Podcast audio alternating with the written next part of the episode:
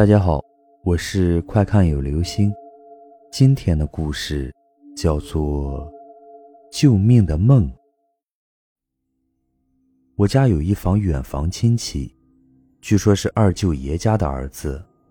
这个二舅爷是我奶奶的表弟，他家的儿子是兄弟二人，大的叫刘铁柱，小的叫刘铁军。这两个人都是我的表叔。刘铁柱比我大两岁，刘铁军跟我是同岁。小时候，因为我奶奶的表弟来我们这边打工，于是就把他们兄弟俩送到我们村里的小学念书。虽然他们在这里只念了两年，不过因为年龄相仿，所以我们在一起玩的非常好。虽然后来他们搬走了，不过我们还是经常通信联系。我奶奶的表弟在我们这里打工的时候，喜欢去北山里下套子，套一些山鸡、野兔之类的回来给我们弄吃的。结果有一次进山的时候遇到了野猪，虽然命是保住了，但是却撞断了腿。因为当时他是一个人进山的，又挣扎着爬回来，耽误了治疗时间，所以落下了终身残疾，右腿瘸了。因为舅爷的右腿瘸了，不能再继续打工，于是舅爷就去山西投奔了他的大哥，在大舅爷开的厂子里当更夫，二舅奶也在大舅爷的厂子里帮忙做饭。刘铁柱和刘铁军因为学习不好，初中毕业之后就在工厂里面当了工人。在我高中毕业那年，感觉暑假十分的漫长。于是，两个表叔就邀请我去山西。虽然我不太想给他们添麻烦，可是我奶奶也想给大舅爷和二舅爷带一些家乡的特产。就这样，我踏上了出游的旅途。我乘坐火车来到了太原，但是从太原去大舅爷的厂子，还需要坐很长时间的长途客车。我在太原的一个宾馆住了一晚，一早。就去客运站购买了车票，结果发现长途汽车要下午两点才开车，于是我就又回到宾馆。我还盘算着，因为我跟宾馆前台打了招呼，原本十二点就应该退房，可是我的汽车是下午两点，所以我请他们延长一个小时。宾馆前台的妹子也好说话，就答应了我。早早的吃了点午饭。我就回到房间里睡午觉，寻思自己十二点半起床，几分钟就能办完退房手续。再赶到长途汽车站，时间十分的充裕。想着想着，我就昏昏沉沉的睡了过去。刚一睡着，我就梦到了我的爷爷。其实我并没有见过我的爷爷，在我父亲十四岁的时候，我爷爷就去世了，一直是奶奶一个人。把父亲他们兄妹几个拉扯大的，而现如今，爷爷只有一张照片留存了下来，还是我父亲在爷爷的工作证上撕下来的一寸照。后来我找朋友进行了重修和放大，才算让爷爷有了一张遗像。可是，在睡梦中的爷爷还是那么的年轻，头发梳理的工工整整，一身崭新的中山装，前胸口的口袋里。还插着一支钢笔，在梦中看到爷爷，我一点都不吃惊，反而感觉很亲切，一点都没有陌生的感觉。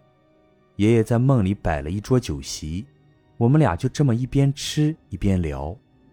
爷爷问着我最近的情况，问我父亲他们兄妹之间的关系好不好，还问奶奶身体怎么样，我全都如实的回答了。我也问了爷爷很多问题。不过大部分就是爷爷在下面过得好不好，钱够不够花之类的。吃着吃着，我忽然想起来自己要去赶车，于是就看了看手表，发现已经十二点半了。于是我就跟爷爷说：“爷爷，我得去赶车了，上我表叔那儿，俺们仨都约好了。”爷爷却有些不舍地说：“咱们爷孙俩好不容易见一次。”你就不想多陪陪爷爷？我看爷爷表情不舍，心中也有些舍不得，于是就说：“那就再陪你一会儿吧。爷爷高兴地说：“嗯，要是上不去，就坐下一趟车，车每天都有。爷爷可不是每天都能来的。”我想了想，爷爷说的也很有道理，于是就继续跟爷爷吃喝起来。而且当时我还有个想法，反正这是在梦里，我也只能在梦里跟爷爷见一面了。估计一会儿手机的闹铃响起来，我自然就会醒了。一边如此想着，一边我就继续的吃喝，问爷爷一些毫无营养的问题。等到我起床的时候，我发现我可能是错过班车了，因为我的手机没电了，也顾不得充电。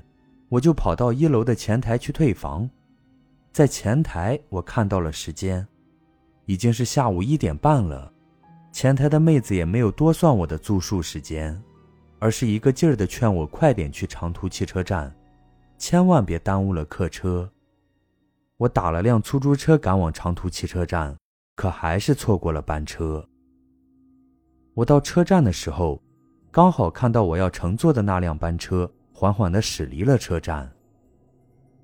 虽然有些懊恼，不过在车站的售票窗口问了一下，说是下午三点还有一趟车是去那里的。如果那趟车再错过，就要等到明天了。因为我要去的那个地方，一天只有两趟车。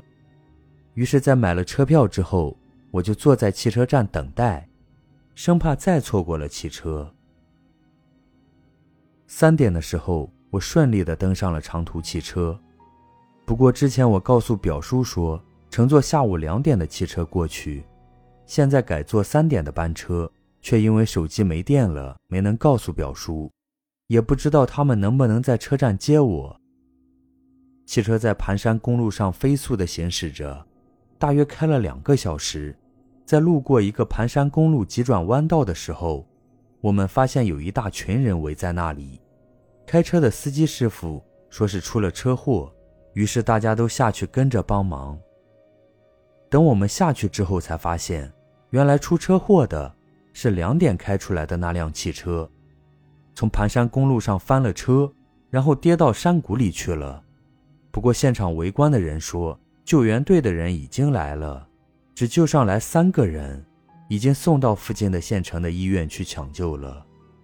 不过救援队的人又到山下去救人了，估计是不可能有人生还了，因为已经有了专业的救援队在抢救，也不需要我们的帮助。于是我们就继续开车前往目的地。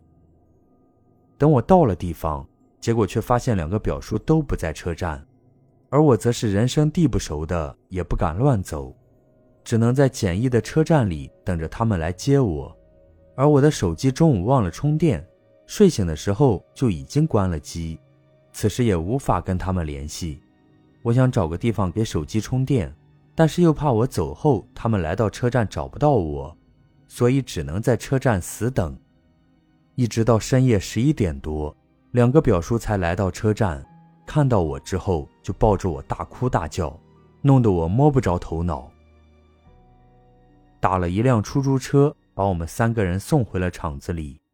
他们才跟我说出了下午的事情，因为一开始我说乘坐两点那趟汽车，所以他们就按照两点汽车到站的时间去接我。结果到了车站之后，却听人说汽车出了车祸，只有三个人生还，这可把两个表叔急坏了，打了一辆车直接跑到事故现场。在听说三个生还者已经被送到了附近县城的医院抢救。于是他们又打车去了那个县城。因为那三个人的伤势并不重，所以很快两个表叔就见到了那三个生还者。结果发现三个生还者中并不包括我。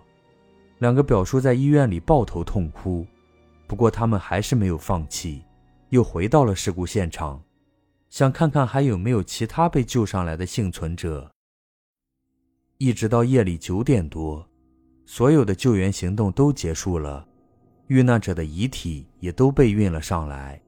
不过此时表叔却惊奇地发现，在遇难者遗体里也没有我，于是就询问救援队是否把所有人都救了上来。救援队表示，这辆汽车有三十六个座位，可是幸存者和遇难者加在一起只有三十五个人，还有一个人失踪了。于是，在两个表叔的心中，我就成了那个失踪的人。至于他们是怎么知道那些面目全非的遇难者中并没有我的，那是因为那些遇难者都是身材匀称的人，而我。则是一个两百斤的胖子。最后两个表叔见找到我无望，只能悻悻地回到车站，准备返回厂子。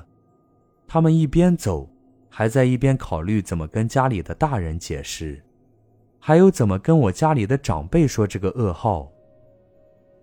就在路过车站的时候，突然发现我傻愣愣地站在车站的等车牌底下，这才有了刚才的一幕。事后，两个表叔还说，那天是他们这一辈子压力最大的一天。